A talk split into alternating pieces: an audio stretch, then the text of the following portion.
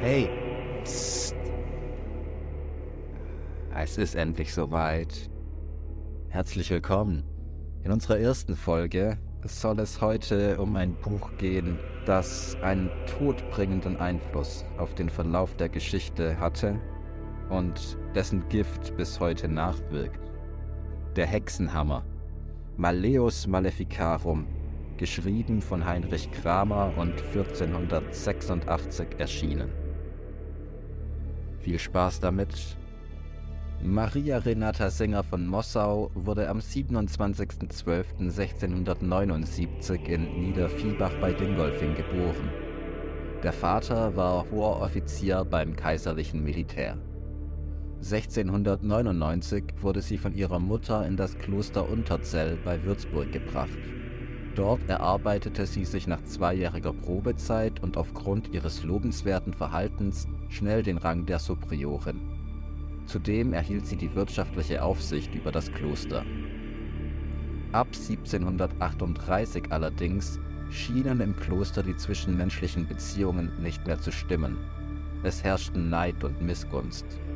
Nach verschiedenen Vorfällen wurde Maria Renata der Hexerei verdächtigt. Aus diesem Grund wurden ihr die drei schwarzen Klosterkatzen weggenommen, um die sie sich liebevoll kümmerte. Man sagte, dass diese ihre dienenden Teufel seien. Die Kunde von diesen Ereignissen drang bis nach Zell.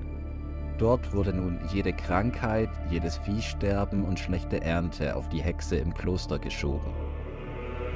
1744 trat ein Fall von Besessenheit bei einer jungen Schwester auf. Ihre immer heftiger werdenden Anfälle wurden auf einen dämonischen Ursprung zurückgeführt. In der Folge kam es zu einer regelrechten Besessenheitsepidemie.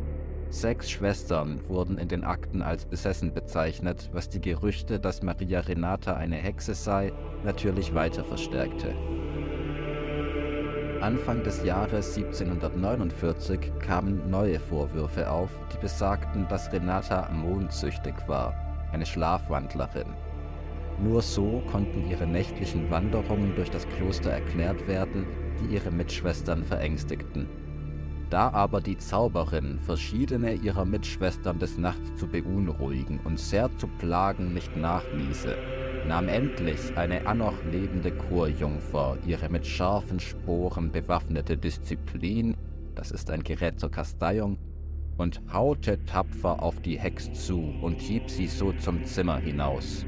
Erzähle sofort den folgenden Tag dem Herrn Propsten.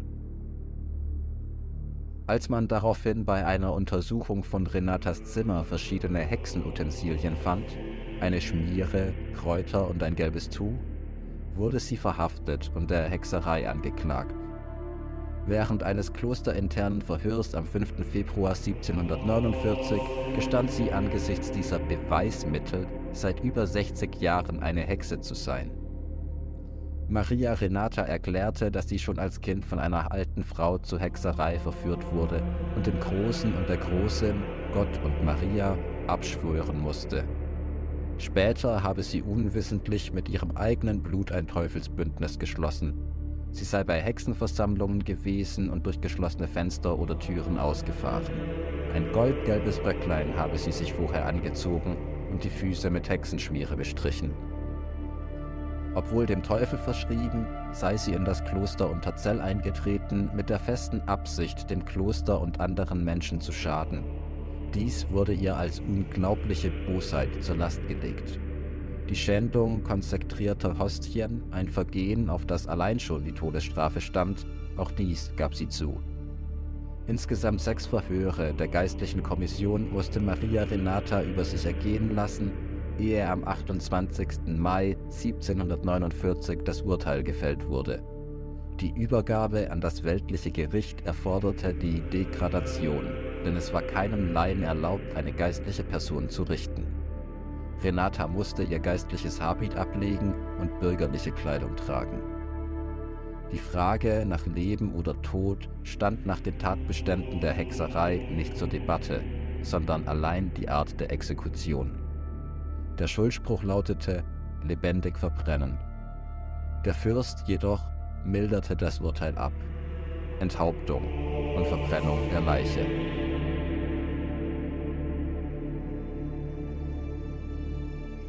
Ja, ich habe äh, den Hexenhammer hier einmal vor mir, geschrieben von Jakob Sprenger und ähm, Heinrich Kramer. Das Buch ist 1486 erschienen und hat sich über die Jahrhunderte danach den, den Titel einer Art äh, Bibel für Hexenverfolgung erarbeitet und verdient. Ich denke, wir können mit ein bisschen Hintergrund zur Hexenverfolgung in Europa am besten einsteigen, um, um rauszufinden, in was für einer Welt äh, Heinrich Kramer damals unterwegs war und äh, Hexen verfolgt hat. Kramer übrigens ein Mann, der sich zum Ende seines Lebens stolz darauf berufen hat, über 200 Frauen persönlich verbrannt zu haben. Heinrich Kramer oder Krämer oder Institutorius, je nachdem, äh, wie er sich gerade genannt hat, ob er sich fancy latinisiert hat oder nicht, wurde 1430 im Elsass geboren, was damals 1445 dann, wenn also 15 war, zum Heiligen Römischen Reich gehörte das gibt uns schon so ein bisschen einen Anhaltspunkt dafür, in welchem zeithistorischen Kontext dieses Werk entstanden ist. Ich meine, es kommt ja nicht von ungefähr, dass ein Dominikanermönch plötzlich auf die Idee kommt, äh, ein Werk zu schreiben, das die nächsten 200 Jahre der Hexenverfolgung in Europa dermaßen prägen wird, dass im Verlauf 40.000 bis 60.000 Frauen ermordet werden. Größtenteils Frauen, es gab regionale Unterschiede. Wir haben uns ja alle wahrscheinlich schon mal in der Schule oder so mit den Hexenverbrennungen befasst. Auch das Motiv der Hexe und auch der Hexenverbrennung ist ja irgendwie ein zentrales gesellschaftliches Motiv, mit dem immer wieder herumgespielt wird. Die Vorstellungen, die die Menschen aber damals von der Hexe haben, haben jetzt nicht mit, nichts mehr damit zu tun mit diesen weichgewaschenen ähm, romantischen Vorstellungen, wie wir sie beispielsweise in Harry Potter oder ähm, Winx oder ich weiß nicht, was es alles noch für, ähm, für Hollywood-Produktionen gibt, in denen es um Hexen geht. Was denn weit gewaschen? Harry Potter ist doch voll hardcore. Richtig hardcore, ja. Anno Mora ist der wahrscheinlich äh, größte Schadenszauber. Ja, Instituris hätte wahrscheinlich auch nicht zurückgeschreckt, äh, Harry Potter und Hermine auf dem Scheiterhaufen zu verbrennen. Der hätte, glaube ich, vor nichts zurückgeschreckt, der alte Dominikanermönch. Aber wir müssen uns jetzt mal in, in die Lage hineinversetzen, in der Heinrich Kramer, der Kramer Heinrich, dieses Buch geschrieben hat. Wir werden uns später noch ein bisschen genauer damit befassen, was ihn in seinem Leben selbst dazu bewogen hat, welche Erfahrungen er persönlich gemacht hat mit Hexen, mit vermeintlichen Hexen und weshalb ihm es auch so eine Freude bereitet hat, über 200 Frauen in seinem Leben am Scheiterhaufen zu verbrennen. Man soll ja Menschen an ihren Taten messen und nicht an ihren Worten. Wir versuchen jetzt mal beides und wollen Heinrich Kramer sowohl an seinen Worten äh, als auch an seinen Taten messen. Ähm, ich glaube, es ist nicht zu viel gesagt, dass er in unserem Rundumschlag nicht allzu gut wegkommt. Aber ja, vielleicht gibt es ja mildernde Umstände, nämlich der zeithistorische Kontext, ähm, die uns ein bisschen besser verstehen lassen, ähm, was denn in Institure so vorging, was zu dieser Zeit im Herzen Europas vor sich ging. Und ja, vielleicht, ich habe mir mal überlegt, wie wir uns in diese Geisteswelt begeben können mit äh, modernen Beispielen. Wir können uns die Zeit vielleicht so vorstellen. Ähm, stellen wir uns einmal vor, in fünf Jahren oder so gewinnt Russland einfach den Krieg. Ja, in der Ukraine. Die überrennen einfach äh, die anscheinend, äh, also die, die Ukraine innerhalb von äh, vielen Jahren, obwohl der ganze Westen als geeinter Block die ganze Zeit Militärgüter, Geld, Personal auch ähm, dorthin schickt. Gleichzeitig verwüsten Atombomben ganz Europa und zwischen einem Drittel und der Hälfte aller Menschen sterben. Und alles, was QAnon an Verschwörungstheorien verbreitet hat, ist wahr. Also zumindest persönlich gesehen für Heinrich Kramer. Also wir können ihn uns schon als ähm, mittelalterlichen Verschwörungstheoretiker ähm, vorstellen, auch wenn diese Verschwörungstheorie damals nicht als solche bezeichnet wurde, sondern für die Menschen tatsächlich eine gelebte Realität vorstellen. Ja, es war eine Realität für sie. Sie haben in dieser Welt gelebt, in der Hexen irgendwie Unheil angestellt haben, Pakte mit dem Teufel eingegangen sind und haben die Erfahrung gemacht, dass 1244 äh, der letzte Kreuzzug äh, im Heiligen Land zumindest ähm, grandios gescheitert ist. Ähm, Johannes, kannst du vielleicht noch was zu dem letzten Kreuzzug sagen? Wieso ist er so gescheitert? Ich meine, letzten Endes gab es wenige Kreuzzüge, die man als Erfolge bezeichnen könnte, wenn man. Ja, der erste. Der erste war aus Versehen ein Erfolg äh, gegen alle, also tatsächlich aus Versehen. Der hätte jedes Mal scheitern müssen. war so schlecht geplant. Alle waren überrascht. Am meisten die Leute, die dort gewohnt haben, dass es funktioniert hat. Äh, also der Überraschungseffekt. Und ähm, alle, alle Kreuzzüge nach dem ersten waren ja mehr oder weniger so eine Art Trittbrettfahrer. Ähm, ja gut, Löwenherz und so dann nochmal. Aber ja, also äh, die meisten Kreuzzüge ähm, nach dem ersten waren deutlich weniger erfolgreich. Es gab dann auch den Grund, warum es der letzte war irgendwann, weil der dann so unerfolgreich war. Um ganz kurz noch deinen vorigen Punkt, dein Beispiel unserer Welt einzuordnen. Ähm, und äh, also in, in der Welt von Kramer natürlich, quasi die, die damals äh, immer wieder hochbeschworene Türkengefahr, äh, über die auch die Reformatoren so gern geschrieben haben. Die Verschwörungstheorie, also Kramers Hexenglauben und der Hexenglauben des Hexenhammers als Verschwörungstheorie äh, zu bezeichnen, wirkt am Anfang wahrscheinlich äh, ein bisschen übertrieben, aber tatsächlich war es eine Verschwörungstheorie der Zeit, weil es auch nicht genereller Konsens war. Also Kramer schreibt dieses Buch in einer Zeit, in der ein großer Teil der Klerik in Europa noch überzeugt ist, dass der Hexenglauben antireligiös ist und gegen guten Katholizismus verstößt, weil man davon ausgeht, dass äh, quasi die stereotypische, der Hexer oder die Hexerin quasi gegen Gottes Macht, gegen Gottes Allmacht etwas verüben können, was, was nicht mit Gottes Billigung geschieht. Und äh, Kramer konstruiert ein sehr, äh, naja, kein sehr elaboriertes, äh, aber so ein mittelmäßig, äh, äh, mittelmäßiges Konstrukt, um mit dem Glauben seiner Zeit umzugehen und seine Verschwörung als den eigentlich wahren orthodoxen Katholizismus zu präsentieren und als die eigentlich von Gott gewollte Wahrheit. Und diese Orthodoxie und die Rückkehr zur Orthodoxie war zu diesem Zeitpunkt besonders wichtig. Ja, also das Beispiel, man könnte jetzt auch die Maurer nehmen, die äh, die Iberische Halbinsel eingenommen haben, immer weiter von Westen nach Europa einrücken. Ich dachte tatsächlich eher an, tatsächlich an die Kreuzzüge und äh, das Scheitern der von Gott gesandten Kreuzritter äh, und also, also Kreuzfahrer ähm, die tausende Kilometer bußfertig in das Heilige Land marschiert sind, all ihr Hab und Gut verkauft haben, weil sie glaubten, der heiligen Sache beizuwohnen und endlich Gottes Reich auf Erden wiederherzustellen. Sie wurden dabei das erste Mal damit konfrontiert, dass es Gesellschaften auch gab, die nicht an den einen Gott glaubten, die ein völlig, völlig anderes, auch wenn irgendwie aus dem Judentum auch hervorgegangen ist, ähm, religiöses ähm, Verständnis der Welt preisen. Sie waren das erste Mal mit Menschen, mit, einer immer werder, äh, größ, mit einem immer werder, größer werdenden Reich konfrontiert, das ebenso wie sie geeint war durch den Glauben. Ja, sie haben ihre Kreuzzüge als die einzige Möglichkeit gesehen, Gottes Werke zu vollbringen, das Gute auf der Erde wiederherzustellen, weil das heilige, die heiligste Stätte des Christentums und des Judentums, Nabel der Welt, Genau, der Nabel der Welt, die Achse der Welt, auf der die ganze Welt gebaut ist, weil Jesus dort gewirkt hat, etc., ähm, weil sie von den Ungläubigen eingenommen wurde und jeglicher Versuch, außer jetzt der erste Kreuzzug, gescheitert ist. Also das größte Projekt, das die Christenheit, das europäische Christentum jemals unternommen hat, das ist gescheitert. Gleichzeitig, das Beispiel mit den Atombomben bezieht sich auf die große Pest, die äh, 200 Jahre vor äh, Institoris äh, Europa komplett entvölkert hat. Es gab äh, Millionen von Toten. Von China ist es ja auch anscheinend rübergekommen äh, durch den Seehandel über die, äh, die Häfen der Sizilianer und Genovesen.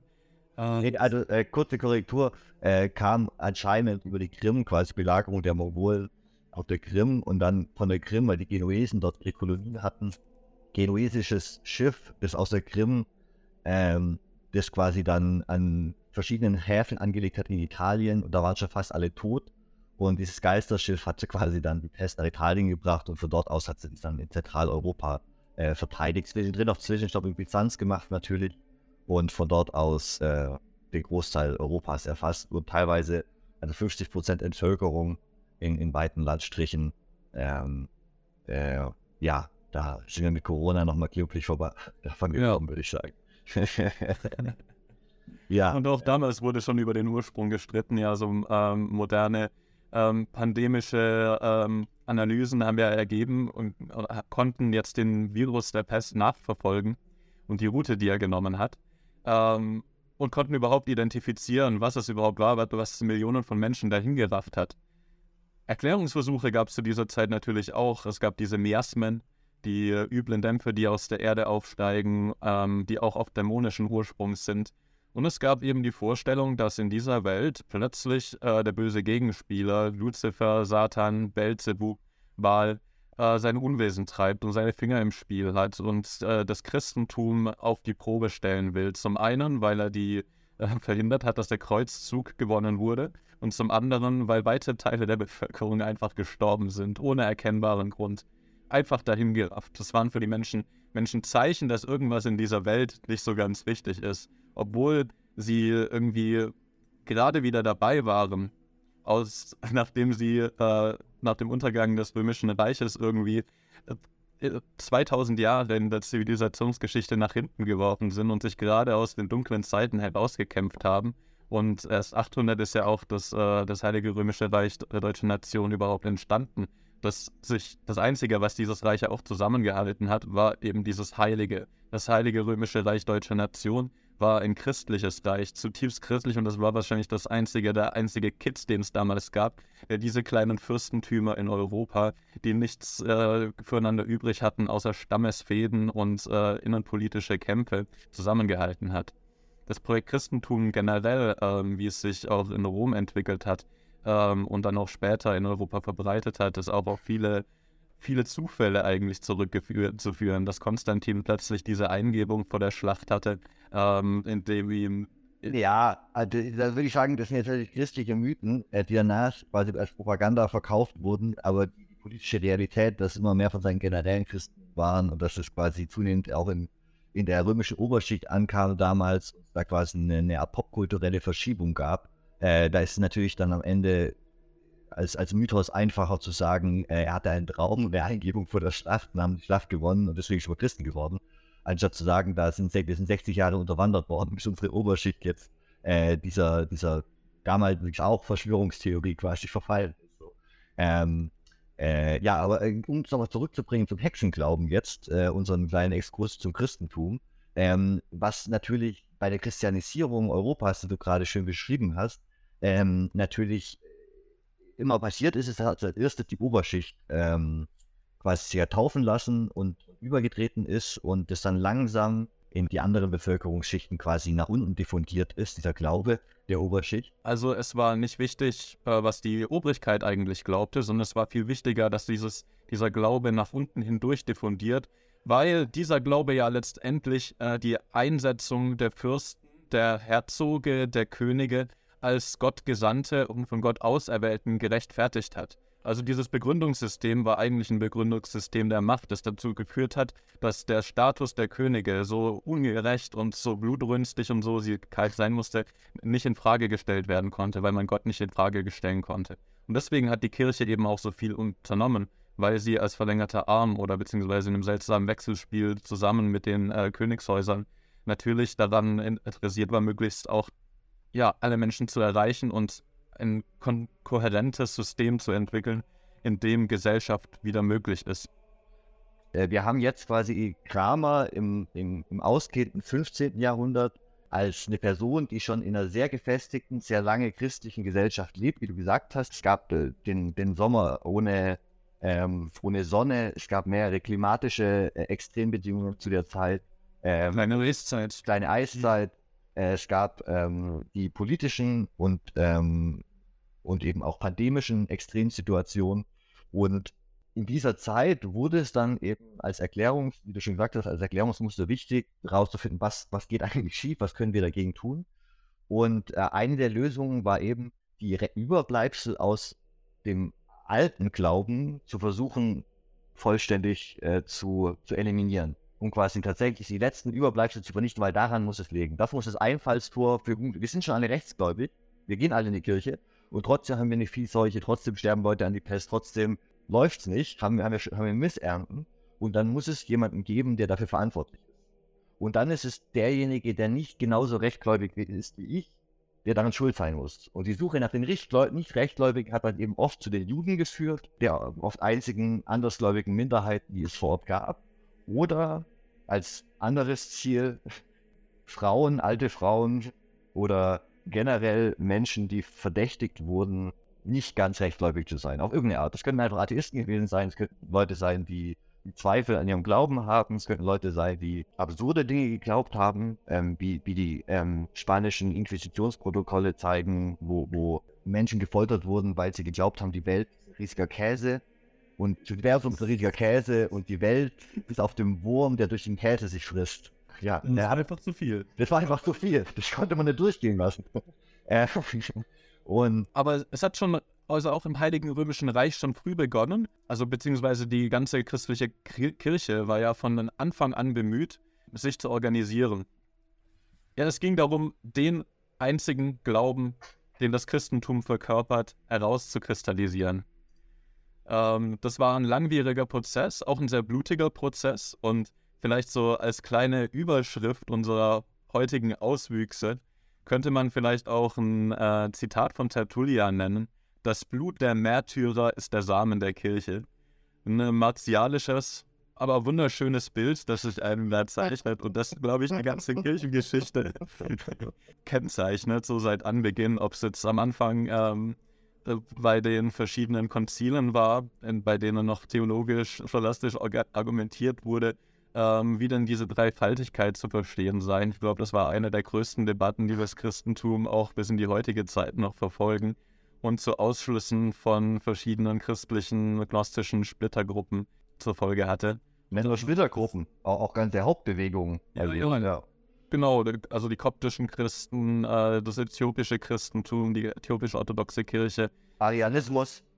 Ja, im Arianismus, äh, die hatten ein ganz eigenes Verständnis der Dreifaltigkeit, in der es verschiedene Hypostasen gibt, verschiedene ja, Manifestationen, aber keine richtigen Manifestationen ein und desselben göttlichen, der, ein, der, der göttlichen Substanz. Einfach gesagt ist, ist Jesus quasi auch nicht gleich Gott. Äh, er ist nicht, also Gott ist, ist mehr als Jesus. Es gibt quasi, es gibt quasi eine, eine Hierarchie zwischen Vater und Sohn während äh, der westliche Katholizismus davon ausging, dass eben genau die Dreifaltigkeit eine, eine, Gleichheit darstellt. Aber es gab ja auch, also es gab ja auch ähm, theologische Diskussionen über wie viele Nägel, mit wie vielen Nägeln Christus aufs Kreuz genagelt wurde. Es wurden Leute dafür verbrannt, dass sie gesagt haben, es waren zwei, es waren vier statt drei Nägel. Und äh, das immer noch quasi Überbleibsel der vorherigen Glaubenswelten in den lokalen Gebieten gab. Und je abgelegener ein Dorf ist, je, je, geografisch isolierter, desto mehr erhält sich da auch, weil es härter ist, zentrale Kontrolle aus über was geglaubt wird, was im Alltag tatsächlich praktiziert wird. Aber dass diese paganen Mythen nicht als unchristlich und als Sünde betrachtet wurden, sondern tatsächlich als Häresie, als Ketzerei, was ein weitaus schlimmeres Urteil war zu der damaligen Zeit, geht besonders noch auf ein Werk ähm, zurück, das von äh, Nicolau Emmerich geschrieben wurde, einem auch wieder Dominik Dominikanermönch. Aber dieses Werk, das Directorium Inquisitorum, war eigentlich ein Meilenstein. Vielleicht hat er den Grundstein überhaupt gelegt, auf dem dann Inqui äh, Institores aufbauen konnte. Er hat auf unglaublich viele äh, Elemente in diesem Werk zurückgegriffen, als er den Hexenhammer geschaffen hat. Und es Emmerich ist, glaube ich, der meist zitierte, neben Thomas Aquinas und anderen, ähm, anderen bedeutenden Persönlichkeiten, die man natürlich äh, zitieren muss, kirchliche Autoritäten, die genannt werden müssen, um dem, den ganzen Auswüchsen und Spinnereien ähm, ein wissenschaftliches und theologisch fundiertes den Unterbau, einen soliden theologischen Unterbau zu schaffen. Dabei muss man ja. kurz bemerken, dass die meisten Zitate falsch gesetzt sind, komplett falsch zitiert, also einfach erfunden sind oder die Fußnoten nicht stimmen. Ähm, spannende, also für eine Hausarbeit hätte der Junge eine drei, drei, also weiß nicht, sechs Punkte bekommen oder so. ähm, er hat ähm, in Köln äh, Debattieren, Philosophie und Logik studiert und hat danach noch einen Master, Magister der Theologie nach seinem Master gemacht. Und äh, dazu musste man damals noch 14 Jahre studieren. Nur für den Magister, für den zweiten. Und äh, er hat aber dann nicht alle 14 Jahre in Köln verbracht, sondern wurde von ihm erwartet, dass er mindestens fünf Jahre lang auf Wanderschaft war und wahrscheinlich sogar sieben bis acht Jahre außerhalb von Köln verbracht, mindestens. Und er war in Italien, Norditalien unterwegs, unter anderem auch. Er hat dann quasi gepredigt und ist von, von Dorf zu Dorf gezogen und hatte dann die Möglichkeit auf seinen Reisen hussitische Ketzer in Böhmen und in Ostdeutschland zu verfolgen. Da wurde er zum, zu einer päpstlichen Kommission berufen in 1467 und hat er erhebliche Macht ausgeübt. Er hatte zum Beispiel damals die, die Macht, Leute zu exkommunizieren und Sünden zu erlassen. Und hat bei seiner Arbeit äh, gegen die hussitischen Ketzer, also Hus, Jan Hus, war, war quasi ein Reformator im 15. Jahrhundert, 100 Jahre ungefähr vor oder 80 Jahre vor Luther, ähm, der ganz viele ähnliche Ideen wie Luther vertreten hat, aber eben der Buchdruck noch nicht weit genug entwickelt war. Die haben auch militärisch viel vorgedacht, äh, die Hussiten bei ihren Aufständen und waren damit sehr erfolgreich. So eine Art Krämer hat auf jeden Fall dort äh, schon viel Erfahrung mit der Bekämpfung von Ketzerei äh, im engeren Sinne gesammelt und wurde dann 1474 zum päpstlichen Inquisitor mit einem eigenen Zuständigkeitsbereich. Er konnte eigentlich überall als Inquisitor arbeiten, solange der Lokalinquisitor quasi dabei war und ihm zustimmte.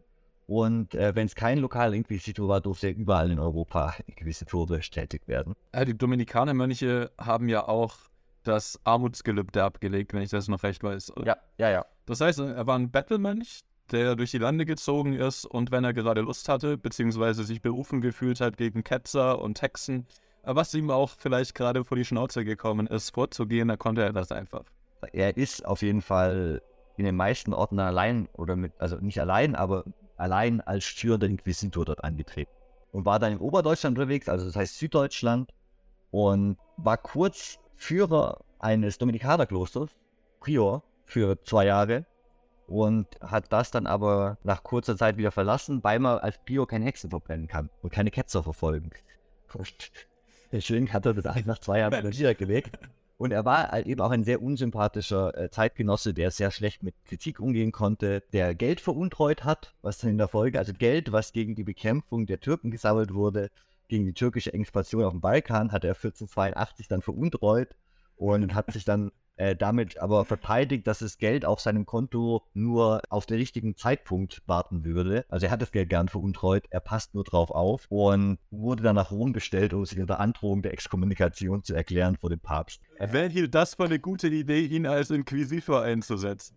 Das habe ich mich auch gefragt, als Sebastian Kurz dem Netz gefeuert wurde, ja, ist jetzt schon auch eine Weile her, direkt einen Monat später ein Angebot im Silicon Valley als Topmanager bekommen hat. Ja. Als ich dann herausgefunden habe, dass es Peter Thiel war, war mir einiges klarer. Aber das ist schon, schon seltsam. Ja, du musst dir in der Zeit die Päpste als eine Folge von Peter Thiels und Donald Trumps vorstellen. ähm, und so Päpste, man darf es nicht vergessen, da wurden extra immer uralte Männer berufen, äh, damit die nach zwei, drei Jahren auch sterben und ein neuer kommt. Ne? Damit keiner zu viel macht, weil, weil jeder hat mit Simonismus quasi seine Familie in äh, wichtige Positionen gehievt und so viele Ämter vergeben wie ihm. Und die Gesundheit des, des alten Mannes, davon ging quasi die gesamte, der gesamte Clan ab. Und äh, deswegen, ja, äh, alle paar Jahre neuer Papst und äh, zu der Zeit aber Innozenz der Achte, also erst Papst Sixtus und dann Innozenz der Achte waren die zwei Päpste, die, die dann zu dieser Zeit relevant sind. Und die waren beide äh, große auch Hexengläubige und waren pro Inquisition und haben das alles enorm ausgebaut zu der Zeit auch. Der Kramer kam aus einfachen Verhältnissen, hat sich hochgearbeitet, ja, was vielleicht auch mit seinem Hexenglauben zu tun hat, ne? der ist quasi im einfachen Volk aufgewachsen. Aber die, die Päpste wurden meistens als junge Männer schon von ihrer Familie so hoch befördert, relativ schnell durch die Ränge, dass sie dann irgend, also dass die tatsächlich ähm, mehr Führungserfahrung hatten und weniger Erfahrung als einfache ähm, Mönche wie, wie Kramer jetzt oder weniger Bezug zum einfachen Volk hatten. Ne? Auf jeden Fall waren die sehr hexengläubig und haben, auch wenn sie ähm, Krämer, nachdem er das Geld veruntreut hat gegen die Türken, äh, in keine finanziellen Angelegenheiten mehr anvertraut wurden, äh, wurde er weiterhin als, ähm, als Inquisitor eingesetzt. In Ravensburg wurden auf äh, seine Predigt hin acht Frauen auf dem Scheiterhaufen verbrannt. Das nennt man mal eine Brandrede. Das war eine Brandrede. Und nachdem er quasi in, den Steppen unterwegs war, ist er nach, ähm, also in Süddeutschland unterwegs war, ist er nach, zurück nach Rom und hat dort sich von Papst Innozenz, der der neue Papst war, nochmal quasi eine Brandrede gegen die, gegen die Gefahr äh, der, der Hexerei gehalten und hat dann von dort eine Bulle nochmal bekommen, die ihm äh, Befugnisse erteilt hat in ganz Deutschland. Aber da diese päpstliche Bulle, die hat sich Kramer ja Jahre bevor er überhaupt angefangen hat, den Hexenhammer und seinen Wahn niederzuschreiben, ausstellen lassen und hat diese päpstliche Autorität mit in dem Hexenhammer Genau, das ist die, die auch abgedruckt ist im Hexenhammer. Ja, die Ausführungen, die wird's haben. Äh, Kramer geht nämlich nach Innsbruck und äh, predigt dort vor den Massen über die Gefahren, Zeichen und Schutzmaßnahmen gegen Hexerei und lädt alle Leute dazu ein, die irgendwas gehört haben, ihre Nachbarn zu denunzieren bei ihm. Und äh, durch die erfolgreiche Propaganda ähm, der Inquisitoren oder Obrigkeit äh, haben sie sehr bald eine ganze Menge an Zeugnissen gesammelt, wo Leute ihre Nachbarn aussagen oder gegen andere Leute in der Stadt. Das wurde dann eingegrenzt und am Ende waren 50 Personen auf einer Liste, die Kramer vorgestellt hat, die der Hexerei verdächtigt wurden. Dann geschieht aber was Unerwartetes, nämlich erstmal gar nichts für drei Wochen, äh, was sehr untypisch ist für Kramer, wenn er erstmal eine Liste mit Hexen hat. Und nach diesen Wochen der wahrscheinlich äh, harten Gespräche hinter verschlossenen Türen äh, stellt Kramer eine Liste vor mit 14 Namen nur noch. Viele sind rausgeflogen, aber es sind auch ein paar neue dazugekommen. Äh, keiner weiß genau warum oder wieso. Auf jeden Fall sind Teile der neuen Namen Leute, die in den drei Wochen Kramer persönlich beleidigt haben. Komischer Zufall, ne? Eine, eine dieser Personen ist ähm, Helena Schubert, die äh, Das ist meine Heldin. eine sehr eman emanzipierte Frau im 15. Jahrhundert war, weil sie Kramer, als ihm auf der Stadt ge- begegnet ist, hat sie vor ihm auf den Boden gespuckt. Äh, nee, sie hat ihn angespuckt, entschuldige. Sie hat ihn angespuckt und verflucht und gesagt, dass sie die Teufel ihn holen sollen und dass er ein böser Priester ist und dieser Stadt nichts Gutes will. Und ähm, hat sich dann auch noch geweigert, zu seinen Predigten zu kommen gegen Hexerei und hat anderen Leuten gesagt, dass sie da auch nicht hinkommen weil es gegen Laune gemacht. Und das hat ihr einfach mal den Platz auf der Hexenliste. Äh, Cancel Culture damals schon. richtige Cancel Culture. Und nicht gerade geholfen hat Helena, dass sie in der Stadt sowieso ein bisschen als Hexe verrufen war oder als Druse, wie man damals noch gesagt hat. Sie hatte anscheinend eine, eine Frau ähm, krank gemacht, um eine Affäre mit ihrem Ehemann zu haben und anscheinend mal einen Ritter vergiftet. Ähm, munkelt. man munkelt. Man weiß ja, wie das in so süddeutschen Kleinstädten ist. Da wird viel gemunkelt sehr schnell. Und der Fall dieser, dieser Helena ähm, ist ganz spannend. Das ist quasi eine, eine Frau, die aufbegehrt gegen kirchliche Autorität und ganz direkt gegen seine Person oder Herr Kramer ganz generell schon bei seinen Kollegen schlecht umgehen, wenn jemand widerspricht. Und wenn es dann quasi eine Frau aus dem einfachen, Vol aus dem einfachen Volke ist, ist es Nein, eine Frau. Eine Frau. eine Frau und auch noch aus dem einfachen ist es für ihn natürlich komplett Was unerträglich. sagt sie? Und äh, die Vorwürfe gegen sie, äh, dass sie eben Leute getötet hat für Sex und so, das sind natürlich ganz typische Sachen, die sich später bei Kramer äh, ganz viel finden. Die sexistische Linie, ähm, da werden wir später noch was zu sagen haben, auf jeden Fall. Kann man vielleicht auch gleich dazu sagen, dass zu dieser Zeit, in der Kramer dann äh, in Innsbruck war, eine unglaubliche soziale Mobilität sich entwickelt hat. Also unglaublich für die damaligen Verhältnisse. Frauen konnten rein Zünfte eintreten, waren dann also auch finanziell nicht mehr so abhängig von ihren Männern. Und das hat Frauen wie der besten Freundin Institoris äh, natürlich ermöglicht, auch andere Freiheiten für sich zu beanspruchen und gegen andere Autoritäten vorzugehen, wenn man nicht mehr den Schlag des Mannes oder des Staates äh, fürchten musste, wenn man ähm, son ansonsten aufbegehrt hat, ja. Also sie war, sie war auch ein Kind ihrer Zeit und äh, vielleicht daher auch das Hassbild Institoris, der sich natürlich die guten alten chauvinistischen Zeiten zurück äh, in denen die männliche kirchliche Autorität regiert und Frauen lediglich die Aufgabe der Reproduktion ähm, zugute kommt. Und ähm, ja, also sie war, sie, sie war vielleicht eine Feministin der ersten Stunde zur damaligen Zeit und deswegen allein Ja. schon meine persönliche Heldin.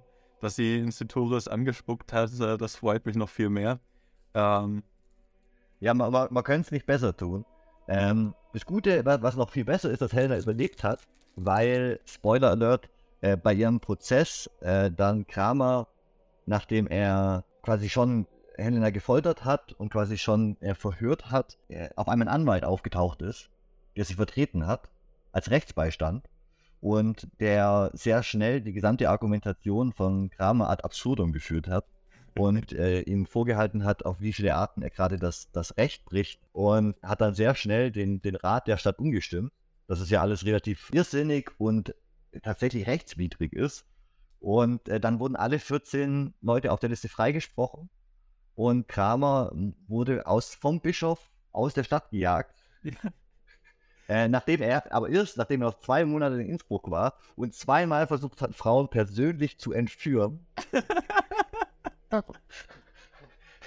und als Hexen zu foltern. Und die, die wurden beide Male, wurde das quasi unterbunden und dann wurden die Leute halt zunehmend wütender, weil Kramer halt wie so ein Wahnsinniger durch die Stadt gerannt ist und versucht, ihre Mütter und Frauen zu entführen, meine Fresse. Und dann hat der Bischof irgendwann auch gemeint, er kann ihn quasi nicht mehr schützen. Und das Einzige, was er jetzt seiner, sein Bistum noch zu tun hat, ist es zu verlassen.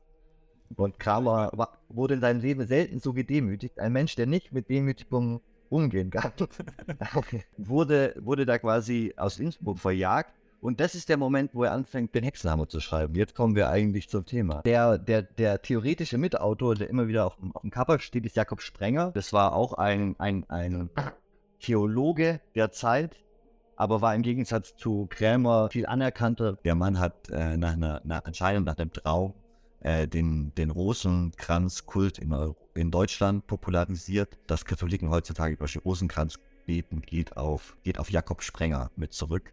Äh, das fand ich ganz spannend noch zu ihm. Aber viel mehr muss man zu ihm nicht sagen, weil seine Mitautorschaft tatsächlich umstritten ist und nicht klar ist, wie viel er zum Werk beigetragen hat, abgesehen von seinem Namen und den theologischen Unterschriften von der Fakultät, der, der er vorstand.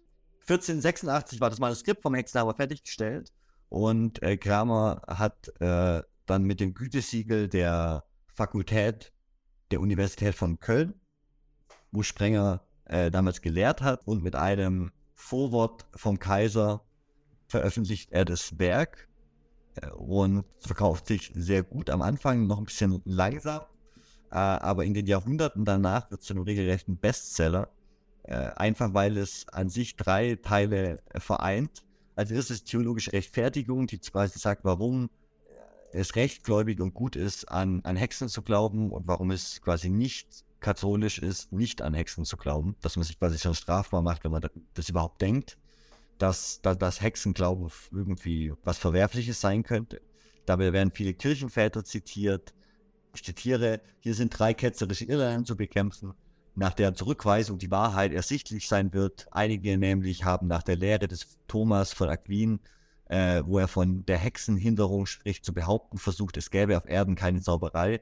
Sie leben lebe nur in der Vorstellung der Menschen, die natürliche Erscheinungen, deren Ursachen verborgen sind, den Hexen zuschreiben, also eine moderne, Sehr entscheidend, äh, dass das einfach nur das Unverständnis von natürlichen, natürlichen Vorgängen ist. Andere, Zitat weiter, andere geben zu, dass es Hexen gibt, dass sie aber nur in der Einbildung und Fantasie bei der, den Hexentaten mitwirken. Noch andere behaupten, die Hexenkünste seien, seien überhaupt Fantasie und Einbildung, mag auch ein Dämon wirklich mit einer Hexe zu tun haben.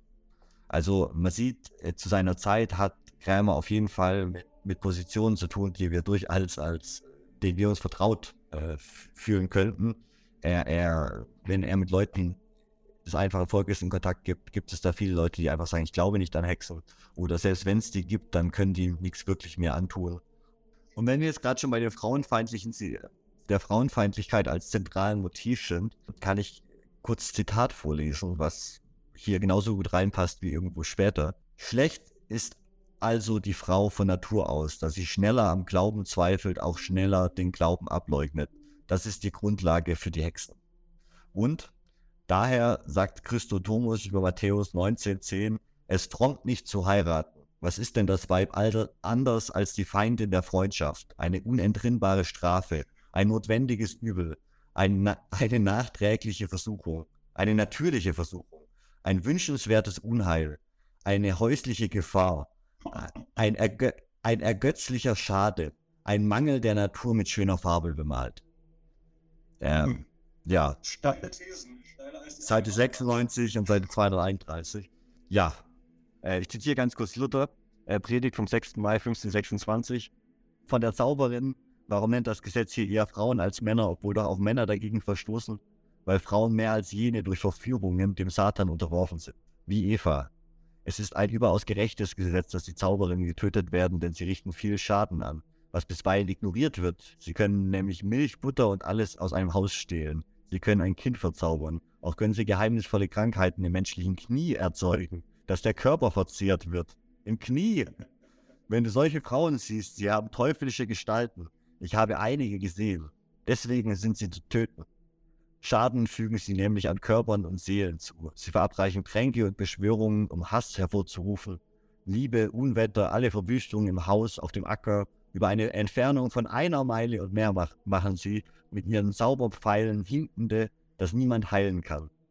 Die Zauberinnen sollen getötet werden, weil sie Diebe sind, Ehebrecher, Räuber, Mörder. Sie schaden mannigfaltig. Also sollen sie getötet werden, nicht allein weil sie schaden, sondern auch, weil sie Umgang mit dem Satan haben. Ähm, das kann man einfach mal so stehen lassen. Ich weiß, ich weiß nicht, was man dazu sagen ähm, Wir stellen den Elefanten einfach mal wir stellen den Elefanten dieses Tages einfach mal hier ab und, und verlasse ganz leise auf, auf Zehenspitze das Zimmer. Ja, man, sollte einem Mann nicht vertrauen, der Frauen nur trifft, wenn sie ihn entweder auf der Straße anspucken oder er sie foltert. ähm, ich glaube, das äh, gefährliche Basis von Wissen. ah, gefährliches Halbwissen. Der erste Teil hat ja quasi schon komplett falsch gesetzte Quellenangaben zu den Kirchenvätern und so. Und der zweite ist einfach Tatsachenberichte, wo er einfach so sagt, das, das passiert die ganze Zeit und das hat er gehört und äh, das versucht so ein bisschen zu katalogisieren, was für Arten von Besessenheit gibt es denn und dann ab und zu wieder ein paar Bibelzitate, aber seine eigenen Geschichten haben keine, keine großen Referenzen. Es wird halt so gesagt, was, was in Marburg passiert oder in Hessen oder weißt du, es gibt immer so eine grobe Referenz und das war's dann. Manchmal sind es auch Männer, äh, aber generell, also sind es einfach alles Menschen, die mit dem Teufel einen Pakt eingegangen sind. Und Frauen neigen eben aufgrund ihrer Schwäche, das Zitat vorhin habe ich ja schon gelesen, eben mehr dazu, sich vereinnahmen zu lassen von, von, dem, von dem Teufel. Und deswegen lassen Frauen auch so gern Penisse verschwinden, also Hexen. Ja.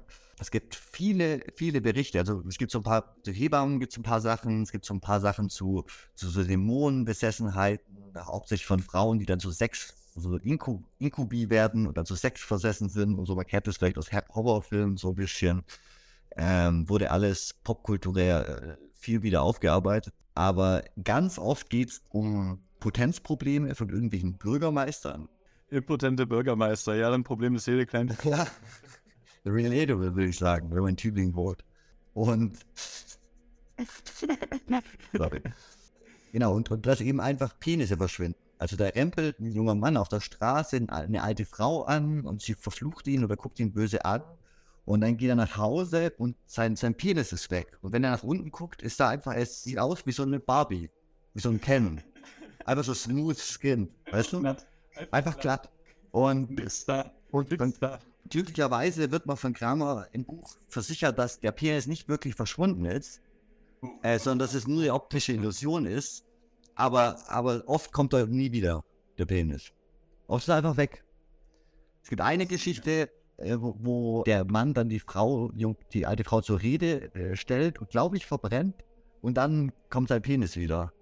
Und der Bürgermeister kriegt dann wieder eine Steifen, nachdem die, also, ja, aber, also, was immer gerade falsch läuft bei dir zu Hause.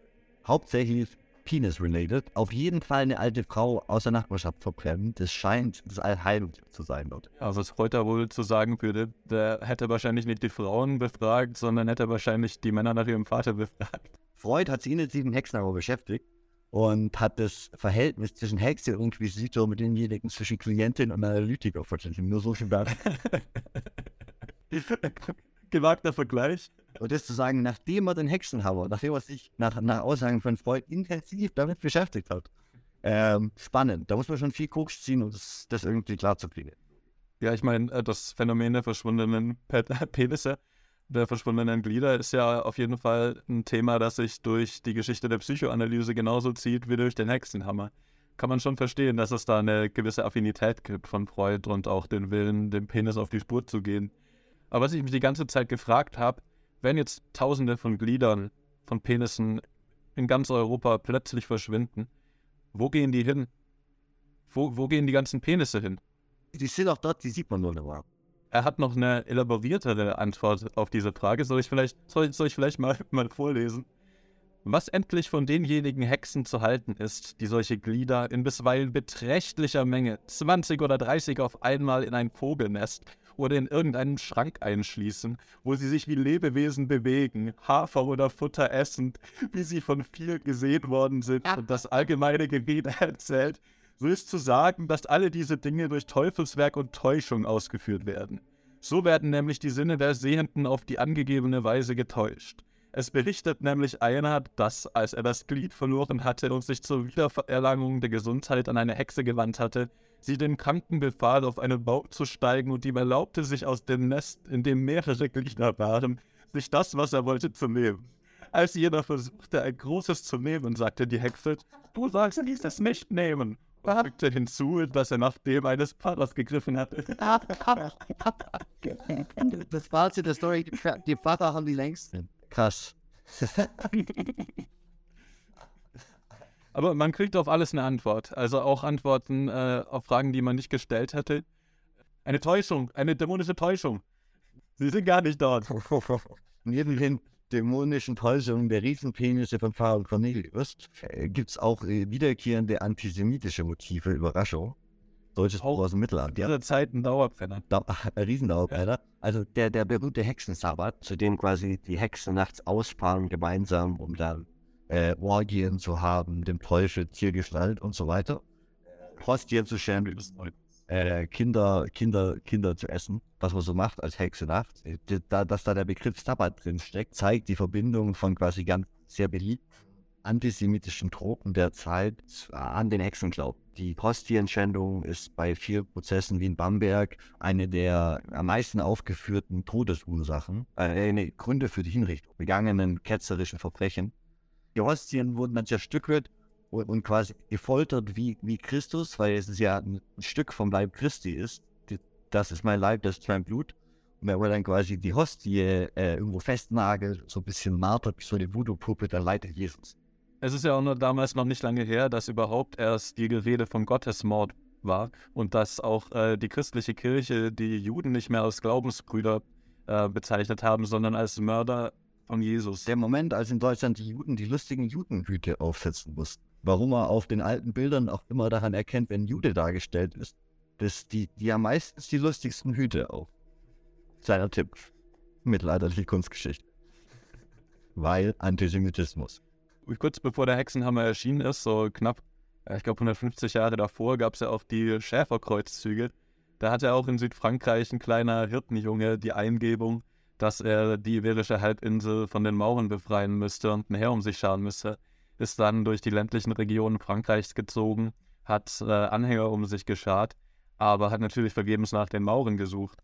Ähm, alle natürlich unerfahren in der Kriegsführung, alle mit bewaffnet was sie gerade finden konnten, sind die dann äh, nach Westen gezogen. Aber was sie auf dem Weg gefunden haben, waren leider nur kleinere Gemeinden, in denen es eine kleine jüdische Gemeinde gab. Und um sich dann ein bisschen zu erproben und ähm, ja, massakrieren will ja auch gelernt sein, haben sie einfach die jüdische Bevölkerung in Dutzenden Kleinstädten in der äh, französischen Provinz geschlachtet, haben die Synagogen verbrannt, äh, kleinere Pogrome hier oder da äh, dass selbst die christlichen Herrscher auf ihrer Route die jüdische Bevölkerung ähm, offiziell geschützt haben und ähm, den, den Kreuzzüglern, den selbsternannten, äh, nicht Einlass gewährt haben zu, zu ihren Städten. Also der Antisemitismus, der sich auch dann selten oder äh, nicht selten, häufig in dieser Zeit in so kleineren Pogromen, auch bei anderen Kreuzzügen. Diese, diese frühen Tropen, die da aufkommen, die Hostienschändung, äh, zu der Zeit, äh, Krämer war, als äh, bevor er den Hexenhammer geschrieben hat, auch ähm, hat in Trient in Norditalien Prozessen gegen Juden beigewohnt, wo es um ermordetes Kind ging, äh, was heutzutage ein Heiliger, ein Lokalheiliger in der Kirche dort ist. Am Ende wurden über 16 erwachsene Männer der indischen Gemeinde von Trient hingerichtet. Äh, einfach nur, weil das tote Kind bei ihnen vom Haus lag morgens quasi mit, mit Nadelstichen. Und dann wurde da quasi Hostienschändung und sie hätten diesen christlichen Knaben quasi ähnlich wie das äh, Kind, Baby Jesus, gefoltert, äh, um da Matze draus herzustellen oder so. In, in Norwich taucht, glaube ich, 12. Jahrhundert das erste Mal diese Truppe auf. Da wird auch ähm, Juden äh, aus der Bevölkerung nachgesagt, kurz vor Ostern ein kleines jüdisches Kind äh, entführt zu haben, gefoltert zu haben. Und die Nutz haben, ihnen wurde nachgesagt, das Blut des Kindes dann für ihre Matzen, ihre Matzen äh, zu verwenden. Und äh, diese Matzen sollen eben ihnen auch wieder äh, übernatürliche Kräfte verleihen. Und weil eben die Juden nicht mehr an den einen Gott glaubten, also so zumindest die Doktrin äh, der katholischen Kirche, es wurde aktiv dafür gesorgt, dass man mit Juden also dass die, dass die, das Juden und das Christentum nicht die gleiche Religion war. Ja, es wurde viel darauf gesetzt, äh, Juden zu adern, das Judentum zu adern und sich abzugrenzen.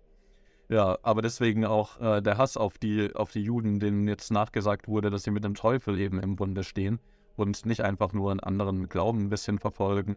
Oder dass sie irgendwie vorher waren, den gleichen Gott und an die gleiche, einen Großteil der gleichen Tradition glauben und eben nur den letzten Schritt nicht mitgegangen sind, aber trotzdem eine der Religionen des Buches sind, die eben als, als Vorgängerreligion eigentlich wertgeschätzt werden oder, wird. Also äh, die, das war ja das mittelalterliche Verhältnis, war immer so zwischen, oh, die, die haben ganz altes, geheimes Wissen, was wir uns nicht erschließen können, weil die glauben an den Gott schon viel, viel länger wie wir. So dieses, äh, und, und dann natürlich auch so die, das Problem, wenn sie nicht konvertieren, ist das nicht ein Zweifel an unserer Sekte, die aus ihrer Religion hervorgegangen ist. Ne? So, so impliziert. Und gleichzeitig auch wieder ein Zweifel an der weltlichen Autorität, die ja wiederum äh, durch Gott eine Rechtfertigung erfährt. Der dritte Teil ist der historisch wahrscheinlich noch mit interessanteste, weil der in seinen Auswirkungen der, weitreichendste war. Das ist der das Hexenprozessrecht und quasi eine praktische Anleitung zum Exorzismus und zum Hexenprozess. Da geht es um so Basic-Sachen, wie man ein Zimmer von mit welchen Kräutern und welchen Gesängen vom Exorzismus quasi von Hexerei befreien kann, Hexerei sicher machen kann. Also tatsächlich so, so Rituale bis hin zum Prozessrecht, wie ein Prozess geführt wird, äh, wie gefoltert wird, äh, was bevorzugt zu verwenden ist. Eine der Lieblingsfoltermethoden von, von Krämer war, den Leuten die Arme hinter den, den hinter die äh, hinter Brücken zu, zu, ähm, zu verbinden und dann an der Schnur quasi äh, nach oben zu ziehen bei dem, mit dem Gegengewicht, das langfristig halt dann zu, zu gebrochenen Schultern führt und, und zum Ersticken führt, wenn man das zu lang macht verschiedene neue Foltermethoden auch mit diesem Buch nochmal im deutschsprachigen Raum verbreitet. Er legt so Sachen fest, wie dass eben alle verhext sein können, außer die Leute, die den Hexenprozess führen. Äh, da ist man natürlich selber schon mal safe und versucht eigentlich die ganze Zeit geltendes Recht nochmal auszuhöhlen, zu umgehen. Das ist eben auch eine Lehre aus Innsbruck. Äh, die haben ihn damals eben mit dem Anwalt auf dem Geld rechts ausgeworfen und gesagt, hier wird niemand verbrannt. Äh, und äh, er liegt das Recht jetzt und er findet sein eigenes Hexenrecht, um machen zu können, was er will. Also er, er schafft ein Alternativrecht, weil er sagt, das ist eigentlich ein religiöses Problem, hier Heresie zu bekämpfen und nur die eigentliche Exekution ist dann das weltliche Problem der Welt. Er erwähnt auch extra, die Beteiligung eines Anwalts an der Verteidigung eines Verdächtigen sollte so oft wie möglich vermieden werden. Äh, aber wenn es nicht möglich war, sollte ihnen ein Anwaltsseite gestellt werden, der sich nicht für ihre Verteidigung einsetzt. Wenn der Beschuldigte nicht bereit ist, seine Schuld einzugestehen und die Staatsanwaltschaft den dringenden Verdacht hat, dass er tatsächlich schuldig ist, dann ist die Folter anzuwenden. Also jedes Mal. Aber vielleicht noch mal einen kleinen Schritt zurück, weil ich meine, bis zum Verhör und zur Folter passieren ja noch einige Schritte. Also es gibt vielleicht in der Stadt Gerüchte. Oder wie kommt es dazu? Also Incitoris ist ja nicht, zieht ja nicht von Stadt zu Stadt und nimmt wahllos Leute, sondern die Leute werden ja auch zu ihm gebracht, wenn der Verdacht besteht, dass Hexerei vorliegt. Er, er, er muss es so vorstellen, er geht sonntags in die Kirche, übernimmt quasi die Hauptkanzel, alle sind dort, sagt eine Hetze Brandrede über die großen Gefahren der Hexerei, er verbreitet seine Verschwörungstheorie, er lässt es ein bisschen gern und macht am Ende klar, dass jeder, der quasi was weiß und nicht zu ihm kommt, sich schuldig macht. Und äh, dann hast du quasi ganz klassisches Denunziantentum mit der kirchlichen Aufforderung, das zu machen. Da geht es um Seelenheil, der ist von Gott gesandt, der wird das schon wissen. Der kommt vom Papst. Ne? Äh, und dann hast du eine Situation, wo nach, nach immer mehr Leute sich erinnern, dass sie doch mal was gehört haben. Oder ihnen fällt schon was ein, weil der Nachbar geht ihnen schon lange auf den Sack. Also was quasi wir im 20. Jahrhundert ja auch immer wieder erlebt haben, dass das Denunziantentum bei jeder Machtübernahme immer ganz groß auf. Also ich weiß nicht, ich glaube nicht, dass es nur ein deutsches Problem ist, aber die Deutschen denunzieren schon gerne den Nachbarn. Ja, ja aber das Interessante finde ich, dass vor dem Hexenhammer ähm, ein Großteil der Getöteten eher den oberen Gesellschaftsschichten zu, zuzuordnen sind. Danach zeigt sich, dass es vor allem ähm, sozial Geächtete oder so trifft.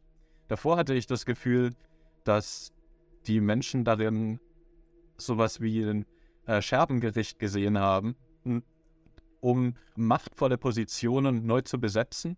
Ähm, irgendwann waren natürlich auch die äh, Hexenprozesse ein Selbstläufer, weil jedes einzelne Verhör eine ganze Liste an neuen Namen hervorgebracht hat, die dann wiederum verheert wurden. Und dann war das ein Selbstläufer. Also in jeder Stadt gingen von einem einzigen Prozess Dutzende weitere aus.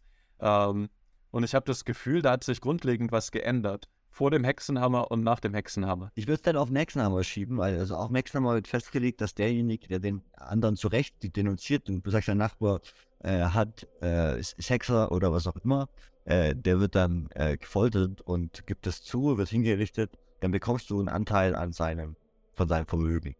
Und äh, das macht natürlich den Start äh, am Anfang, macht es natürlich sinnvoll, wenn man dann jemanden Reichen denunziert, dann lohnt sich das Ganze auch richtig. Und der, den schuldet man wahrscheinlich auch Geld, wenn der reich ist. Genau, also wir haben jetzt zahllose Denunzierte in der Stadt, in der Instituris äh, mit Bannern einreitet, um das göttliche Werk zu vollenden und die Heretiker und Ketzer aus der Welt zu bannen. Die werden ihm vorgeführt am Anfang bist du vorgeführt und du wirst gesagt, gegen dich liegen Beweise vor, auch wenn es keine Beweise gibt. Es wird gelogen, du darfst nur als Inquisitor, du darfst falsche Aussagen machen, du hast keinerlei Verpflichtung, irgend irgendwas sein. Du drohst der anderen Person das mal Folter an. Äh, und wenn das dann halt ausreicht, schon Aussagen mit anderen Namen zu bekommen, du folterst wahrscheinlich auch trotzdem zur Sicherheit nochmal nach. Aber äh, äh, um ein volles Geständnis zu bekommen, weil so ein gesamtes, vollumfängliches Geständnis, das braucht schon Zeit und die Leute wissen oft, bevor sie gefoltert werden und auch während sie gefoltert werden, noch gar nicht genau, was sie sagen sollen. Weil die Leute sind halt relativ schnell bereit, alles zu sagen. Aber herauszufinden, was Incidobus, also Krämer genau hören will, ist ja schon eine gewisse Kunst. Und je weiter die Hexenprozesse fortschreiten, desto uni also universaler wird die Antwort der Gefolterten weil die dann wissen, was die Inquisition erwartet, beziehungsweise was erwartet wird von ihnen in ihrer Rolle. Und äh, dann äh, wird immer öfter von Hostienschändung geredet, von nächtlichen Flügen, vom, vom Sabbat und, und all die Versuche quasi zu sagen, man hätte die Person nicht gesehen, wir hätten alle Masken getragen oder äh, man hätte niemanden erkannt, den man kennt dort beim Sabbat und so. Das wurde alles schon versucht in den ersten, in den ersten paar Sessions. Und äh, irgendwann ist das Einzige, was tatsächlich hilft, das genaue Geständnis abzulegen, was schon Und dann muss man nach dem Recht der Zeit das Geständnis nochmal vor dem Gericht ungefoltert wiederholen. Das umgeht Kramer aber so ein bisschen, indem man sagt, man kann den Leuten einfach wieder Folter androhen, wenn sie nicht das Richtige sagen und sie einfach noch ein bisschen foltern. Also äh, das ist einfach eine Frage der Sessions. Auch die Begrenzung von, von Folterungen in, im Recht des ähm, Heiligen Römischen Reiches derzeit, das war im Moment, äh, die Constitutio Criminalis Carolina. Krämer arbeitet quasi auf der Basis des weltlichen Rechts und sagt, eigentlich darf man nur dreimal foltern. Er führt dann aber aus, dass man ja äh, die Sessions einfach ein bisschen aufteilen kann und äh, einfach das als Fortführung der vorherigen Folter. Dann kann man unbegrenzt oft foltern und einfach sagen, äh, ja, wir sind noch bei Folter 1, Teil 15 gerade äh, Folter 2 geht morgen los. Dann wurden im deutschen Raum nach der Anti äh, na, na, nachdem quasi die Leute schuldig gefunden werden, die Leute meistens verbrannt, teilweise noch vorher mit äh, glühenden Zwang, Zangen gezwickt, ein paar Mal öffentlich quasi als Foltermethode, bevor sie äh, verbrannt wurden. Und die Jahrhunderte, nachdem das Werk veröffentlicht wurde, wurde es immer populärer und zwar eben populär, weil es im letzten Teil diese praktische Anleitung hat, die jeden dazu befähigt, eigentlich bei sich im Dorf einen Acting-Prozess zu starten äh, das war natürlich jetzt nicht so, wäre nicht korrekt. Die Welt, die, die, die, die kirchlichen Autoritäten hätten da gerne einen Finger drauf gehabt, aber in der Realität wurde dieses Buch nicht nur von religiösen Dominikanermönchen oder von Inquisitoren langfristig verwendet, sondern auch von Laien, von, von weltlichen Autoritäten und. Die Kirche hat es langfristig eigentlich eher kritisch gesehen, das Buch, aber die Popularität im deutschsprachigen Raum hat es, hat, den, hat es keinen Ab, Abbruch getan. Ja, ich meine, wir, wir können auch die, die Hexenverfolgung nicht aus unserem modernen, postmodernen Blickwinkel betrachten und an den Maßstäben messen, an denen wir heute das Weltgeschehen, die Menschheit betrachten. Letzten Endes, wenn die Hexen verbrannt wurden, kam das auch einem Gottesurteil gleich. Man hat den Leuten ja was Gutes getan, indem man es verbrannt hat, weil man hat sich quasi schon so viel vorleiden lassen, wie möglich ist. Und dann, wenn sie vor Gott treten mit ihren Sünden, haben sie wenigstens die Möglichkeit zu sagen, schau, ich habe schon gelitten äh, und haben dann die Möglichkeit, ein milderes Urteil äh, am jüngsten Tag zu, zu erhalten. Von daher tut man denen ja einen Gefallen, wenn man sie ihrer Strafe entsprechend noch foltert und dann eben auch den, den, den schmerzhafteste oder die schlimmste Todesart quasi gegen sie verhängt. äh, weil, weil sie dann äh, als Buchsteller eine bessere Chance haben. Bei Kramer hat auf jeden Fall sein ganzes Leben nichts bereut, bis er dann irgendwann 1520 in, in Mähren gestorben ist. Äh, er wurde dann von der, als Großinquisitor von Böhmen und Mähren eingesetzt, hat dann dort noch weitere Leute verfolgt, ein bisschen was geschrieben und dann aber relativ unbeachtet gestorben. Der Hexenmann hat ja mit dem Hexenhammer eigentlich erst, erst richtig begonnen. Also es wurden drei Millionen Leuten anscheinend der Prozess gemacht äh, und, und, und 40.000 bis 60.000 hingerichtet. Davon wird aber von einer sehr, sehr großen Dunkelziffer ausgegeben, weil es tatsächlich nur die sind, wo wir die Akten haben. Aber das, das erstaunt mich jetzt. Ich dachte, na, 90 Prozent oder so Jesus Hexenurteils würde mit dem Todesurteil enden. Ähm, es ist interessant, dass doch so viele Hexenprozesse eine Unschuld festgestellt haben und äh, mit Freispruch geendet haben. Na, in Deutschland nicht so oft. Und vor allem auch, wenn es weltliche Gerichte waren, nicht so oft. Ja. Wenn es in Reichsstädten quasi zum Hexenwahn kam, nicht so oft. Da gab es tatsächlich sehr hohe Verurteilungsrate. Aber ähm, in Frankreich, in Spanien, in Norditalien, ist ja auch in der Statistik drin bei den Verhörten, die haben halt extrem wenige Hindernisse, wenn man das hochrechnet. Und von den, von den 60.000 will ich immer noch sagen, plus äh, hohe Dunkelziffer, äh, ist ein großer Teil im deutschsprachigen Raum äh, verbrannt worden. Also äh, über 60 Prozent habe ich gelesen. Ich habe woanders 50 Prozent gelesen. Das glaube ich unterschiedliche Zahlen. Das ist natürlich auch alles so Schätzung. Für den gesamteuropäischen Raum, die Inquisition in Spanien hat ganz schnell aufgehört mit Hexenverbrennungen wieder und hat sich auf die, die Moslems und die Juden und die Konvertiten konzentriert. Ja, das äh, Alhambra-Edikt kam dann ja auch noch, auch ein Meilenstein der antisemitischen Geschichte. Genau, also die haben sich einfach auf Antisemitismus konzentriert, die, die Spanier, und mehr so auf die Hexenverfolgung in Norditalien, in generell in Italien war sehr viel positiver, da wurden viele Sachen verhört, aber wir waren viel skeptischer, was das Hexenglauben angeht. Und im deutschsprachigen Raum hatten wir die Manios Maleficarum, die Vorgängerwerke und solche Sachen, die zu einer extrem hohen Akzeptanz von Hexenglauben unter den Verfolgern geführt hat. Also da hat quasi die Verschwörungstheorie gut Halt gefunden und in anderen Bereichen, in anderen europäischen Ländern weniger. Und deswegen haben wir, glaube ich, auch eine höhere Verurteilungsrate. Es wurden natürlich nicht nur Frauen, es wurden Männer, es wurden Kinder äh, hingerichtet. Im skandinavischen Raum waren es vor allem Männer, die als Hexer hingerichtet wurden. Ähm, aber die germanische Tradition hat, hat quasi, dass die, was die Angeln und Sachsen nach England mitgebracht haben, zum Beispiel, dass vor allem junge Frauen ähm, der Hexerei verdächtig wurden, wenn ihre Kinder gestorben sind, dass die quasi ihr Kind geopfert hätten oder das bewusst getötet hätten äh, für den Bund mit dem Teufel. Ähm, das ist quasi was, was in England auftaucht, nachdem die Angelsachsen da auftauchen. Und äh, ist was, was im, im, im deutschsprachigen äh, Raum im weiteren Sinne ein weit verbreiteter quasi Glaube war, der da auch halt ins Christentum mit rein diffundiert ist. Es ist im Endeffekt, wenn man sich das so anschaut, kein katholisch-europäisch-christliches Problem, sondern äh, überkonfessionell auch ein deutsches Problem.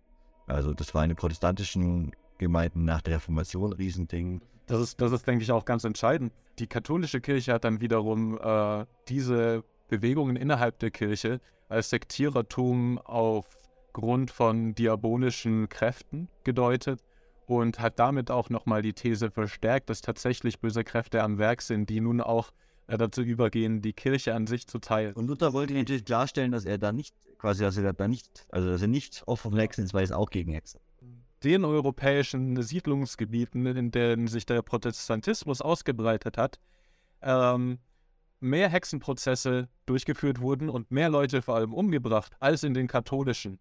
Also in diesem einen Fall war mal in der Anfangszeit der, die katholische Kirche weniger blutrünstig als die evangelische. Auf, auf jeden Fall, weil, weil einfach auch, du musst dir vorstellen, die evangelische äh, Kirche war gerade in ihrer Revo Revolutions-, nicht nur Reformation, sondern Revolutionsphase, da war Bilderstürmerei angesagt, da waren die Bauernaufstände, ja. da, ne, also hat Luther ja aufgediedelt, was ging und dann zurückgerudert, was ging, weil er doch nicht so radikal sein wollte.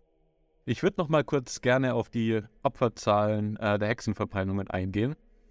Ähm, also die Forschung geht davon aus, dass es 40.000 bis 60.000 ähm, Tote gab aber da ist auch noch Raum nach oben, also viele Dunkelziffern.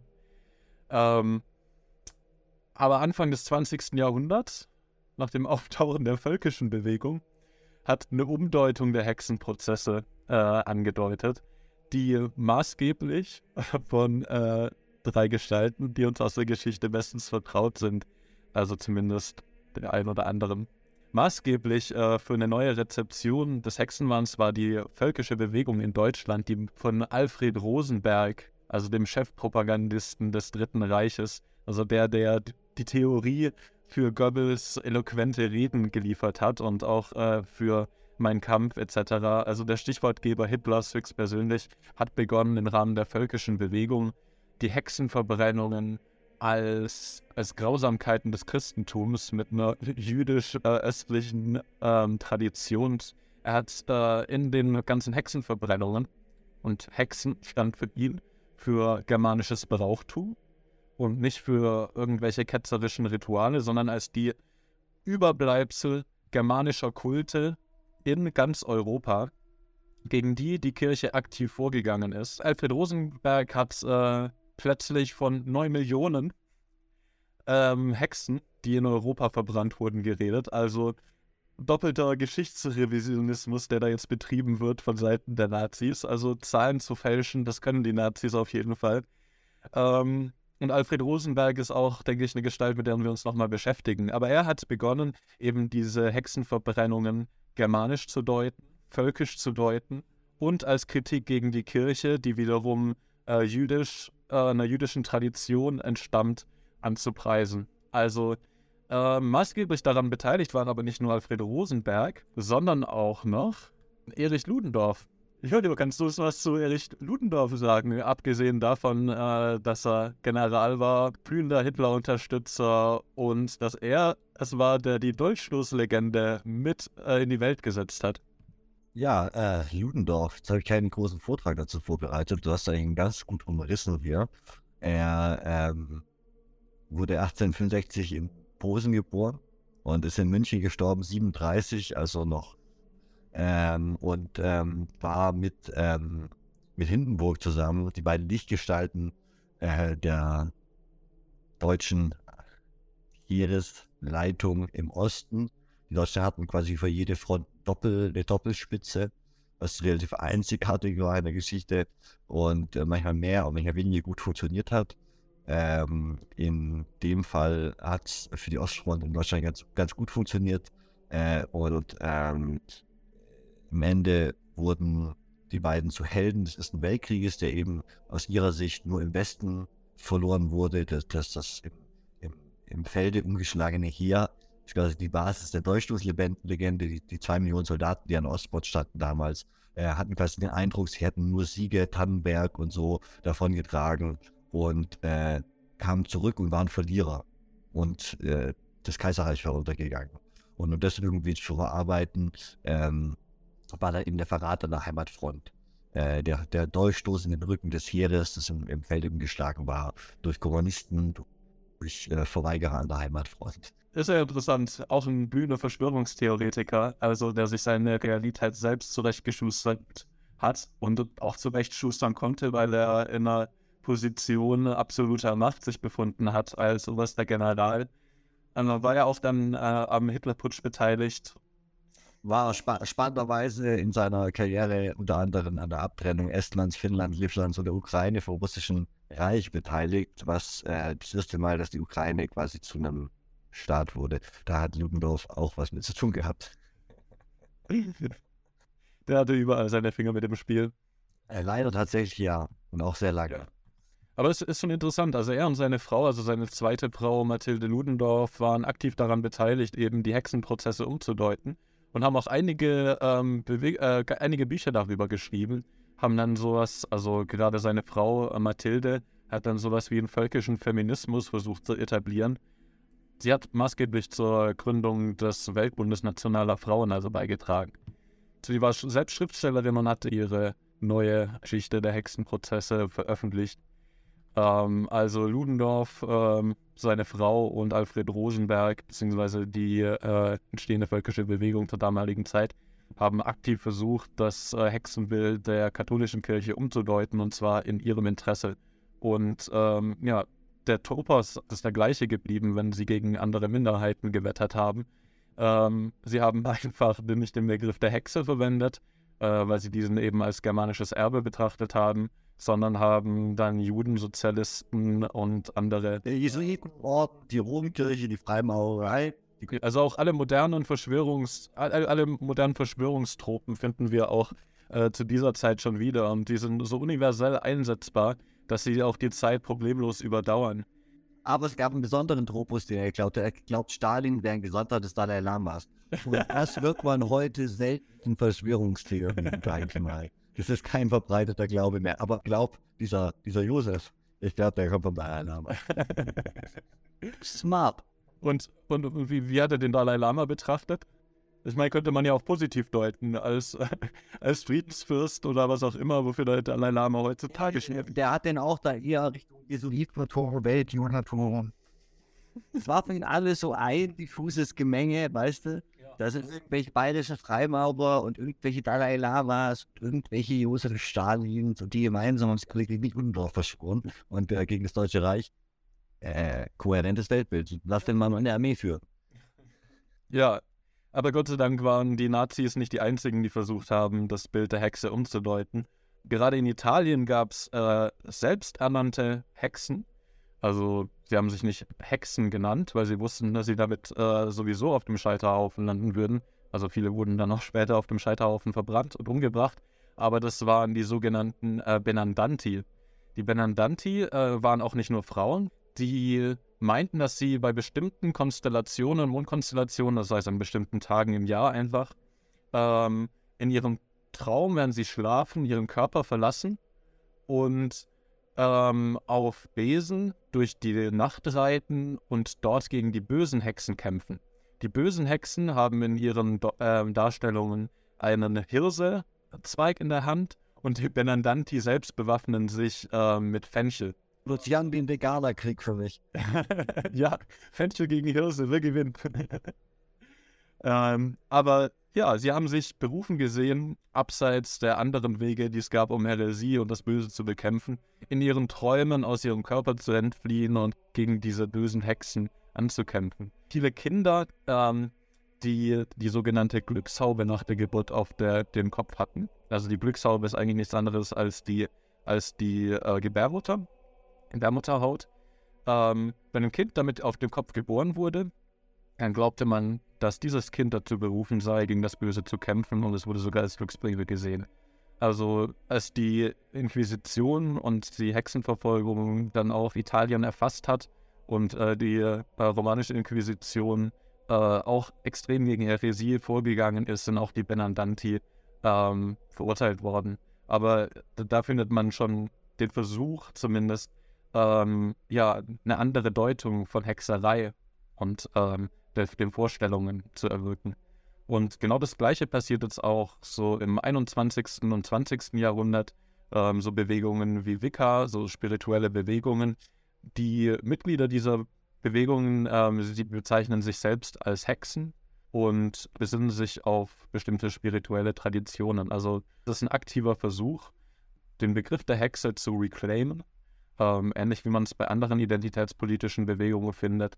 Aber genau, die Bewegung ist jetzt auch nicht nur da, ähm, auf diesen, dieses Reclaiming ähm, reduzierbar, sondern ist durchaus auch feministisch angehaucht und verbindet verschiedene esoterische Traditionen, spirituelle Traditionen und ähm, genau, erfreut sich äh, großer Beliebtheit in Europa, in den USA ist auf jeden Fall interessant, dass man langsam wieder anfängt, Hexerei nicht mehr als dieses Böse, dieses allgemeine Böse zu betrachten, sondern äh, eine aktive Auseinandersetzung startet. Ja, ich, ich hoffe, dass niemand die nächsten 100 Jahre als Backlash den Begriff Inquisitor claimt und äh, dann eine neue Bewegung startet, die sich auf Grauer be be beruft und äh, anfängt wieder Leute zu verbrennen.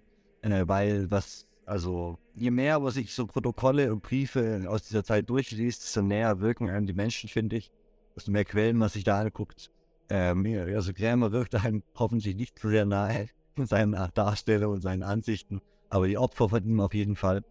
Und ähm, ich, ich denke, dass die Zeugnisse, die wir daraus haben, die Menschen eigentlich viel menschlicher wirken lassen, weil wir wenig so Alltagszeugnisse oft haben. Und dieser Brief, dieser, dieser Brief von Johannes Junius zum Beispiel für seine Tochter, ähm, das ist schon ein ganz privates Dokument, das einen Einblick liefert, der uns sonst fehlen würde, aber der uns auch erlaubt, uns vorzustellen, dass das durchaus moderne Leute sind, die vielleicht in ihrer Geisteswelt trotz der Zeit, in der sie leben, uns gar nicht so fremd sind, weil sie sich vielleicht um ähnliche Dinge im Alltag Sorgen machen und ähm, äh, dann als in Anführungsstrichen normaler Mensch von Kramer äh, oder einem anderen Inquisitor oder irgendeinem anderen, der sich Hexen war, in dieser Verschwörungstheorie, die vom mittelalterlichen Verfallen ist, in die Fänge zu gehen, äh, ist tatsächlich eine sehr schreckliche Vorstellung, äh, die ich, glaube ich, niemandem wünsche. Und bei all diesen Verfolgungen, seien es äh, von Juden, von äh, Frauen, von anderen Minderheiten, ja, das zentrale Konzept dahinter ist immer diese Entmenschlichung. Und indem wir uns eben solche Zeugnisse anschauen, äh, kann man ihnen zumindest wieder eine Stimme geben oder ein Gesicht geben und uns irgendwie versuchen hineinzudenken in diese Zeit und zu merken, hey, das sind einfach genauso Menschen, die so fühlen und denken wie ich, nur halt ja in einer äh, verzauberten Welt leben, äh, mit voll von Aberglauben und religiösen Dogmen. Ja, es gibt so eine Art von, von historischem Othering, dadurch, dass die Leute vor langer Zeit gelebt haben, werden die immer als, als auch als das andere irgendwie automatisch gesehen. Ähm, und indem man quasi mit ihren, mit ihren tatsächlichen, mit den Dokumenten auseinandersetzt, äh, rücken sie einfach viel näher und dadurch fühlt man sich auch nicht so sicher vor der Geschichte. Wenn man, wenn man erkennt, dass es Menschen wie wir sind, denen also wir leben ja gerade in sehr bewegten Zeiten, da kann man sich das einfacher vorstellen. Aber ähm, hätte ich in der Merkel-Zeit über Hexenprozesse, oder als ich in der Merkel-Zeit über Hexenprozesse gelesen habe, äh, hat es äh, alles noch ein bisschen weitergewirkt. Ich finde, die letzten fünf Jahre haben es alles nochmal viel näher. Ich, ich hoffe, wir haben keine baldige Wiederholung. Aber wenn, bin ich vorbereitet. Ich habe es zweimal gelesen. Ich kann mich quasi zur Verfügung stellen. Auch wenn Hexenverbrennungen in Europa heutzutage nicht mehr zu denken sind, so hat doch vor zwei Jahren und letztes Jahr ein Fall für Aufregung, Aufregung gesorgt, als ein 15-jähriger Junge in England von seiner Familie umgebracht und zerstückelt wurde. Ähm, es ist nämlich so, dass in anderen Teilen der Welt äh, Hexenglaube noch durchaus verbreitet ist. Interessant dabei ist es zu sehen, dass besonders äh, in Nigeria oder im Kongo, wo dieser Glaube sehr verbreitet ist zurzeit. Und in Kambodscha? Und in Kambodscha, ja, okay. Dass der Glaube sehr jung ist. Und erst so seit Beginn der 1990er Jahre die Leute angefangen haben, sich gegenseitig der Hexerei, der Magie zu beschuldigen und dann auch angefangen haben, Lynchjustiz zu üben an vor allem Kindern in dem äh, kongolesischen und nigerianischen äh, Narrativ von Hexen sind es vor allem Kinder, die durch äh, böse Blicke und durch ihre alleinige Existenz ähm, Schaden anrichten. Der Hexenglaube in Nigeria kollidiert mit zwei Dingen. Also zeitlich zum einen äh, eine Rezession der wirtschaftlichen, unglaublichen, auch sozioökonomischen Spannungen und zum anderen äh, eine Ausbreitung des evangelikal-fundamentalistischen Glaubens, der sich äh, langsam etabliert hat. Ich meine, die Evangelikalen sind ja auch eine relativ neue Bewegung, die vor allem ja in den USA unglaublich prominent sind. Ähm, da spricht man ja auch von den Televangelists, also den, den großen Predigern, die Hallen füllen, die vor laufender Kameras, äh, Kamera in Exorzismen ausführen, ähm, Gott anrufen, die Engel anrufen und mit unglaublich viel Pathos verkünden, dass das Gottesreich über sie hereinbrechen wird.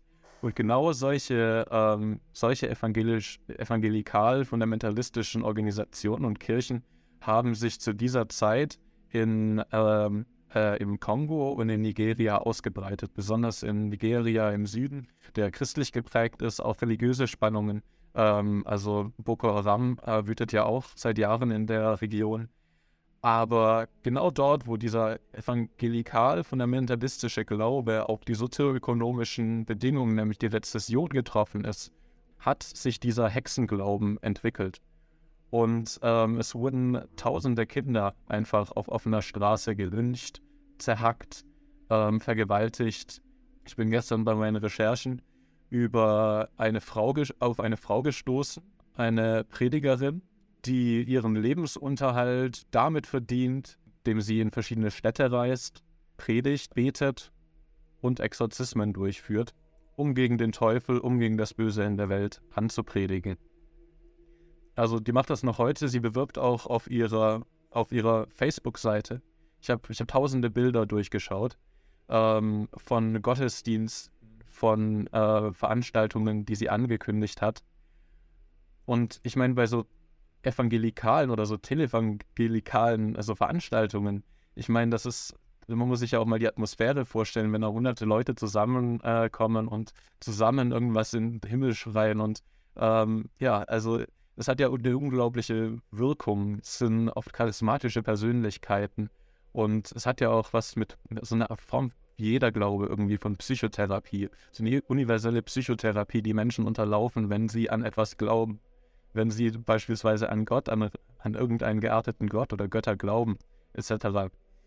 Aber sie hat eben diese Nische für sich erschlossen und ähm, macht auf Facebook Werbung Lady Apostle Helen Ukpabio, die auf ihren Bildern meistens einen fetzigen ähm, Kopfschmuck trägt, auf so einer Art, Art Turban, ganz viele Tücher, äh, verrückter, äh, verrückter Kopfbedeckungen als die Queen und sich mit Vorliebe vor ihrem neongrünen Ford Mustang ablichten lässt. Zwischen den privaten Bildern und Bildern von äh, diesen Gottesdiensten, die sie veranstaltet, hat sie aber eben immer diese, diese Cover, diese, diese Flyer ähm, abgedruckt unter anderem mit dem Titel Global Warfare Prayers.